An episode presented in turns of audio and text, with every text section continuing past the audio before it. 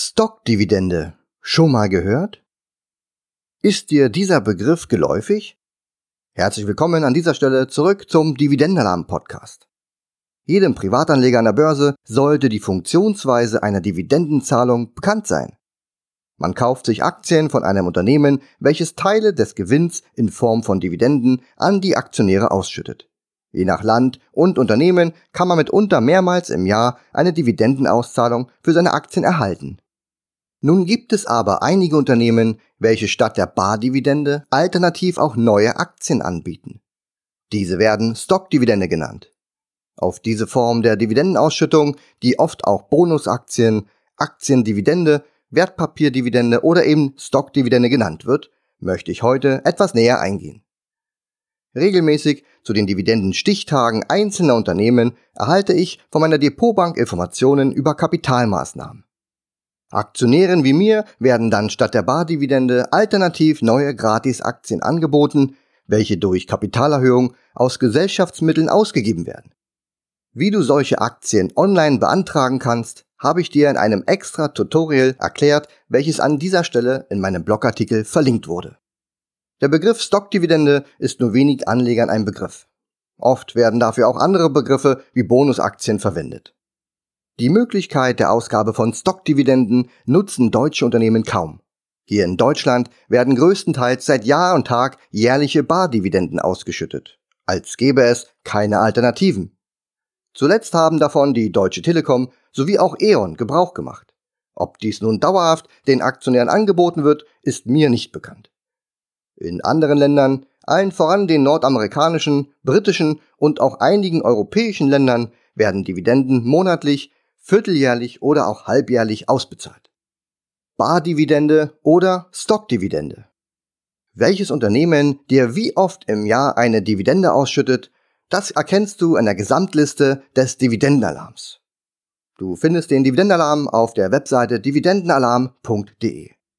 Ob dir dann ein Unternehmen statt der Bardividende eine Stockdividende anbietet, kannst du hieran allerdings nicht erkennen. Leider ist es von Unternehmen zu Unternehmen unterschiedlich, ob und wann eine Stockdividende gezahlt wird.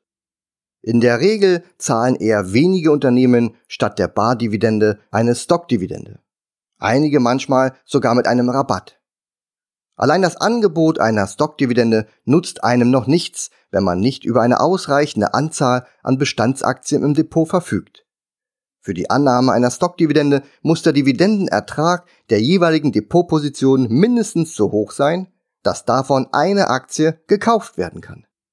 In der Regel klappt das sehr gut bei Unternehmen mit kleinen Aktienstückelungen. Sinnvoll ist das Ganze vor allem für die Anleger, die sich vor der Ausschüttung der Dividende sowieso neue Aktien gekauft hätten oder die Barauszahlung der Dividenden für nichts anderes benötigt hätten. Mit jeder Annahme der Stockdividende erhält man bei der nächsten Dividendenausschüttung einen höheren Auszahlungsbetrag aufgrund der nun höheren Aktienanzahl. Mit zunehmender Aktienanzahl und stetig steigender Dividende seitens des Unternehmens entsteht mit den Jahren ein sehr schöner Stockdividendenturbo, ohne dabei mehr frisches Geld investieren zu müssen. Die Einbuchung von Bonusaktien hat für Aktionäre zudem einen entscheidenden Vorteil. Es fallen keine Transaktionsgebühren oder sonstigen Gebühren an. Zumindest sollte dies die Regel sein. Daher ist es wichtig, sich vorher bei seinem Broker über die Gebühren bei Stockdividenden zu informieren. Als ich noch in Deutschland gelebt habe, hatte ich mein Depot bei der Consorsbank und hier sind damals für Kapitalmaßnahmen wie die Stockdividende keine Gebühren angefallen. Das empfand ich als sehr großen Pluspunkt. Stockdividende in der Praxis. In der Praxis, und hier spreche ich bewusst jetzt von meinem alten Konto bei der Consorsbank, läuft es mit der Stockdividende wie folgt ab. Punkt 1. Stockdividendenberechtigte Aktien liegen am Dividendenstichtag in deinem Depot. Die Consorsbank informiert dich dann über eine Kapitalmaßnahme.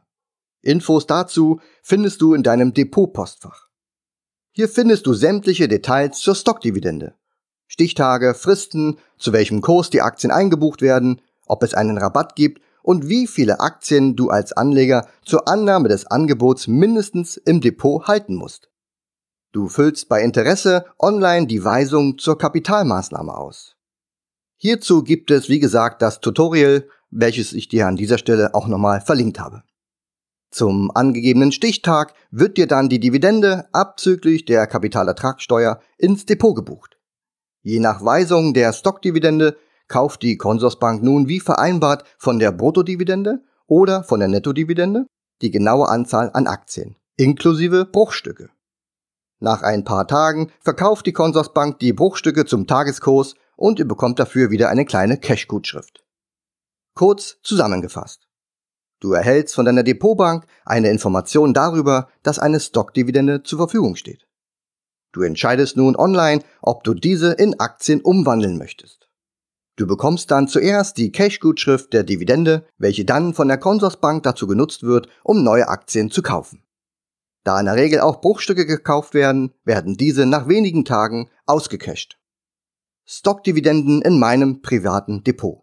Für mich kommen nur riesige und globale Unternehmen in Frage, die eine entsprechende Marktmacht haben, viel Cashflow generieren sowie sehr lange und regelmäßig und hohe Dividenden zahlen. Aus meiner Sicht haben Stockdividenden nur bei solchen Unternehmen Sinn. Prädestiniert sind dafür Unternehmen, welche ihre Dividende seit vielen Jahrzehnten nicht gesenkt haben. Oft werden solche Aktien auch Witwen- und Waisenpapiere genannt, denn einmal gekauft, vererbt man diese immer weiter an die nächste Generation. Bisher habe ich bei solchen Unternehmen immer die quartärlichen Gratisaktien angenommen.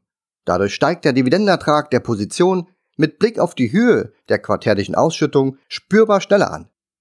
Wie erwähnt, nutze ich diese Möglichkeit bei meinen langfristigen Investments, bei denen ich nicht jeden Tag auf den Aktienkurs schaue oder bei schwankenden Aktienkursen gleich wieder alles verkaufen muss. Da nicht so viele Unternehmen an der Börse Stockdividenden anbieten, landet der Großteil meiner Dividenden als Cash auf meinem Konto. Wie ist das bei dir? Hast du auch Aktien im Depot, bei denen du regelmäßig Stockdividenden einsammelst? Schreib mir einfach mal, würde mich sehr interessieren. Ansonsten danke ich dir fürs Zuhören und bis zum nächsten Mal. Dein Alex.